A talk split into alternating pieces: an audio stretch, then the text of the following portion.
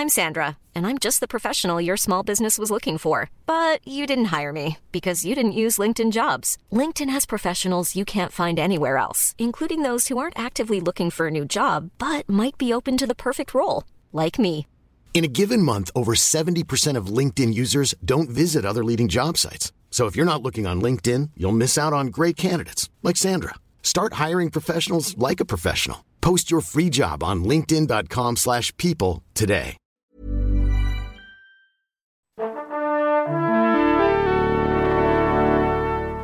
Bonjour. C'est moi Orson Welles. J'aime pas trop les voleurs et les fils de pute. Salut Ciné, votre rendez-vous avec le cinéma version courte mais chic quand même, ça s'appelle l'Extra Ball, notre petit coup de projecteur épisodique sur une sortie du moment comme au hasard Les Animaux Fantastiques 2, Les Crimes de Grindelwald avec euh, ma camarade Perrine Kenson qui est là pour en parler. Bonjour Perrine. Salut Thomas. Salut, et c'est nos ciné Extra Ball spécial Les Animaux Fantastiques 2 et c'est parti. Monde de merde. Pourquoi il a dit ça? C'est ce que je veux savoir. Perrine, je dois te faire un aveu, je ne sais rien, mais alors rien des Animaux Fantastiques, je n'ai pas vu le premier. Si ce n'est que c'est tiré de l'œuvre d'Harry Potter, plus ou moins, de l'univers étendu d'Harry Potter. Est-ce que tu peux m'expliquer à moi, le néophyte, ce que c'est les Animaux Fantastiques? Alors oui, c'est dans l'univers d'Harry Potter. euh, c'est toujours euh, J.K. Rowling hein, qui a écrit Harry Potter, qui est, qui est un peu aux manettes du, du- du scénario.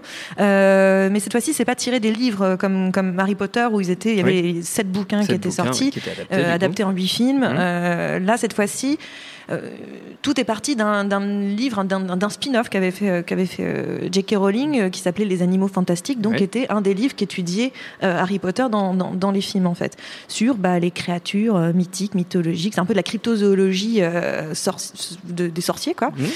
Et, euh, et ils ont décidé d'en- de- de- d'extraire euh, cette idée-là euh, et de la développer. Donc en fait, il n'y a pas de livre, hein, euh, Les Animaux Fantastiques. C'est un pur produit de cinéma. c'est un pur produit de cinéma, voilà, mais on, on extrait plein de choses. Donc le, le- but du jeu, c'est qu'ils vont faire cinq films. Donc il y en a déjà eu un, le deuxième, et puis il y en aura trois autres, qui se déroulent à peu près sur 19 ans, de 1926 à 1945. Donc vous voyez à petit peu près la, la période dont je veux, dont je veux parler. Et donc l'idée, voilà, c'est de, de développer, de raconter un peu le passé euh, de ce qui va arriver jusqu'au, enfin mener jusqu'aux bah, aux affaires de, de- de- de Harry Potter, plus ou Oui. moins, nous raconter le passé. Donc en fait, finalement, quand on n'a pas vu Harry Potter, c'est pas très très gênant de regarder, euh, de regarder. C'est euh, suffisamment détaché euh, des films pour qu'on puisse suivre. Complètement. Après, il y a plein de petits clins d'œil, c'est-à-dire que voilà, les, les fans sont servis, ils sont là, ah, bah, c'est machin, je sais très bien parce que lui, il va devenir. Oui, on est content. Mais donc voilà, c'est juste ça. On peut s'amuser avec un petit peu avec les clins d'œil. peu de fanservice. Mais si on n'a pas ce background-là, c'est pas du tout gênant pour, pour la compréhension. Et c'est là où je trouve que, par exemple, les animaux fantastiques sont une réussite en soi déjà. C'est parce qu'il arrive complètement à se détacher, pour Mm. moi, de, de, de- de l'univers d'Harry Potter, tout en restant Mm. euh, dans, cette, dans cette même idée de, de magie. Et cette fois-ci, donc là, Harry Potter était vraiment très très centré sur euh, bah, le- le- la vision des sorciers made in, euh, made in England. Quoi. Enfin, on était vraiment sur la partie anglaise du, du, Ouais. des- du monde des sorciers. Vite fait, dans le dans l'épisode 4, euh, on avait une vision qu'il y avait des sorciers Oui, dans le reste du monde. Français notamment. Voilà, on avait les Français, voilà. on avait des, des Croates ou je ne sais plus, enfin par là. des gens Voilà, voilà, là-bas, par l'Est. Et euh, l'est on- du monde. voilà, on avait un petit peu l'idée que le, le monde des sorciers était un peu plus vaste Oui, que, euh, que simplement euh, le Royaume-Uni, quoi. Et, euh, et donc, cette, euh, les animaux fantastiques reprennent cette idée de par le biais déjà des animaux. Les animaux eux-mêmes viennent des quatre coins du monde. Oui. Donc, on a ce personnage un peu central qui est euh, Norbert Dragono, enfin Newt Scamander pour les pour euh, les Wall Street English. Et donc, euh, c'est un peu l'idée. Et donc, c'est lui, c'est cet amoureux des bêtes euh, qu'on va un petit peu euh, suivre. Et c'est un petit peu un faiseur de paix. C'est quelque, chose d'intéressant en fait ce personnage parce que c'est un vrai héros euh, masculin, euh, mais qui n'a pas, qui, qui est loin d'un Dwayne Johnson si tu veux dans l'idée. Il est vraiment même C'est l'opposé. dommage. Ah Il a, il a rien du tout du, mal de cinéma d'action qu'on aurait plus l'habitude de voir. C'est quelqu'un d'assez introverti, un peu timide, Ouais. basé sur l'intellect et l'ouverture et, et, et, et l'amour des, des, des- des choses bizarres. Parce que voilà, c'est quelqu'un qui cherche avant tout à ce que les choses soient. Euh, il cherche pas à ce qu'il peut gagner, mais plutôt est-ce que est-ce qu'on peut faire la bonne chose? Donc voilà, on a ce personnage un petit peu central. Et dans le premier, euh, bah, il, essayait d'importer un, un animal euh, aux États-Unis euh, pour le remettre à sa place, là où Ouais. il, il avait grandi, en Arizona, euh, puisqu'il avait été capturé, blablabla. Et donc en fait, il s'était retrouvé pris dans une affaire beaucoup plus grande que lui, finalement, où avec un espèce de mage, donc euh, une menace, Grindelwald, un petit peu comme la menace de Voldemort un peu plus tard dans, les Harry, Potter. Mais là, on a cette fois-ci Grindelwald qui euh, bah, qui est en train de, de, de, faire une montée de quelque chose, une sorte de montée un peu FN, j'ai envie de dire, euh, oh. puisqu'il essaye de rassembler les, les sorciers de sang pur euh, pour euh, qu'ils regagnent leur place dans la société, euh, assumer leur, leur, domination par rapport aux moldus.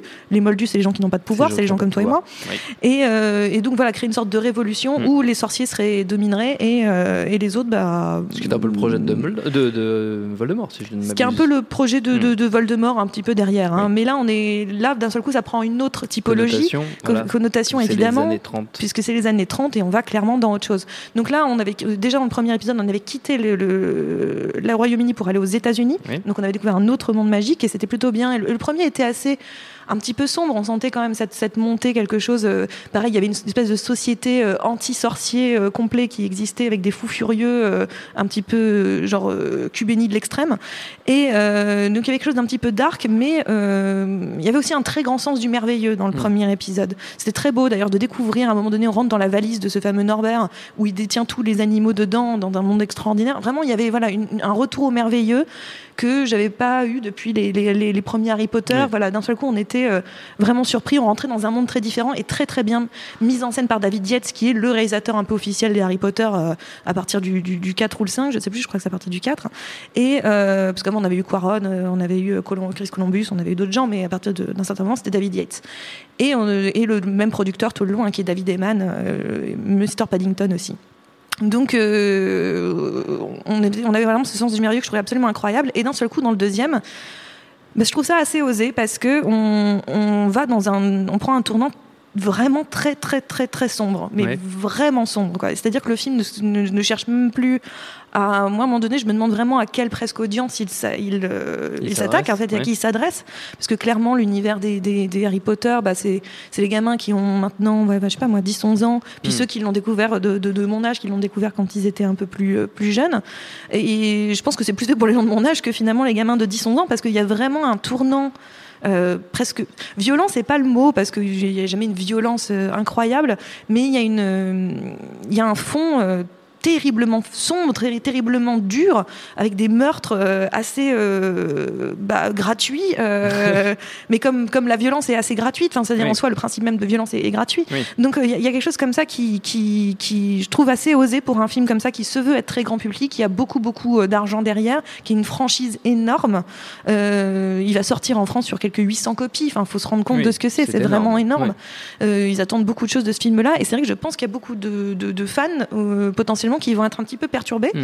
Parce que... Est-ce qu'on n'avait pas dit ça déjà du troisième Harry Potter, euh, celui de Quaron, qui justement avait, avait une tonalité beaucoup plus sombre bah, et tous les Harry Potter euh... avait relancé complètement la machine quelque part. Bah, tous les Harry Potter, plus, plus on avance dans Harry Potter, mmh. plus ça vire dans le sombre, hein, oui. clairement. Ça, ça, ça, les, les, les, derniers, euh, l'avant-dernier d'ailleurs était quelque chose d'assez spectaculaire parce qu'il se passait quasiment rien oui. pendant tout le film et c'était vraiment passionnant.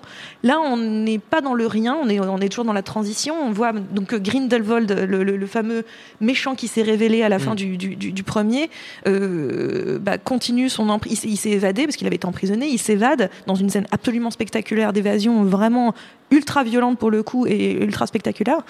Et euh, va commencer à rassembler ses troupes en allant à Paris. Et donc cette fois-ci, tout se passe à Paris et on change encore de, de, de, de, continent, on change de pays. Donc c'est aussi fascinant cette reconstruction de Paris. Ils ont entièrement reconstruit Paris euh, dans un studio anglais. Hein. Ils n'ont pas tourné à Paris, à part je crois quelques scènes d'extérieur, mais très très peu. Mais sinon c'est vraiment une, une, une, encore une fois une vision de Paris un petit peu fantasmée, un petit peu mmh. très belle. Paris euh, fin des années 20, début des années 30. C'est très, c'est vraiment très très beau encore une fois. Donc, encore, enfin moi ce qui, m'impressionne littéralement avec les, les, les, les, les animaux fantastiques, c'est ce, un sens de l'esthétique et de la mise en scène mmh. très très développée. C'est-à-dire que c'est pas parce que c'est une grosse machine qu'on oublie à un moment donné bah, d'avoir d'avoir du style. Et ces films ont du style quoi. Ils ont vraiment ils ont une patte. On sait tout de suite dans quel univers on est. On reconnaît à l'image, on reconnaît l'ambiance. Et je trouve que c'est vraiment en soi pour moi une, une, une vraie réussite d'une telle franchise. Et euh, voilà, on, donc on avance dans, dans cette histoire où le, le, le bah, il va il va faire monter son son, son emprise euh, et des gens vont le rejoindre. Et c'est assez estomacant. Il y a notamment une scène de, de où, donc c'est joué par Johnny Depp et Johnny Depp a une scène où il va faire un grand discours pour rameuter les troupes. On a l'impression d'être encore une fois un mythique du FN. C'est vraiment ou, à cette occasion-là plutôt une, un meeting du, des national-socialistes quoi. Et il va rassembler les troupes en leur disant, en, retournant toute l'affaire, en faisant de la, du, vrai sophisme, en retournant mm. tout, en disant bien que c'est eux les gentils et que c'est les autres qui les attaquent et qui donc ils ont raison de se défendre. Et c'est terriblement perturbant. Enfin, moi, je vais dire un truc, j'ai fini presque en larmes à ce moment-là parce que le, lien avec la avec l'actualité est presque beaucoup trop fort en fait. Il est vraiment très très gênant et c'est pour ça que je trouve le film, encore une fois, a une espèce de résonance et d'intelligence. C'est facile, vous me direz, de faire ça, mais en soi, pour un, encore une fois un tel, euh, hmm, pour un tel, une telle machine, non, je trouve que c'est assez euh, osé et, euh, et c'est assez amusant d'ailleurs parce qu'il sort le même jour que, que Suspiria. Et euh, finalement, ils ont des thématiques très très proches, et sur de manière, de manière complètement différente de faire, mais sur des thématiques très proches, sur l'embrigadement, sur, euh, sur le, bah, le, le, le, nazisme, ce qui reste du, du, nazisme, ce qui reste euh, de d'une forme de voilà de, d'élitisme social déplacé. Enfin je ne saurais même pas comment le, qualifier. Mais voilà il y a quelque chose comme ça qui est très qui est très très fort. Et je trouve que non non c'est une, pour un numéro 2 euh, ils arrivent à garder l'intérêt. Et encore une fois à la fin du film on va encore voyager dans un autre pays. On arrive en Autriche. Donc ah, euh, les choses se précisent.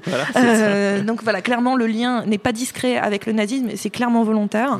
Mais je, je, trouve que encore une fois pour un film à destination d'un très très large public il a une vraie intelligence mm. de connaître déjà l'époque dans laquelle il parle et l'époque dans laquelle il est dans laquelle il sort. Donc je trouve que c'est pour ça en soi encore une belle réussite du duo euh, David Emal et David Yates. Les animaux fantastiques 2, les crimes de Grindelwald, en ce moment au cinéma. Notre temps est écoulé. Merci beaucoup Perrine, merci Quentin à la technique, à l'antenne pour l'accueil. Binge.audio pour toutes les infos utiles. On vous dit à très vite.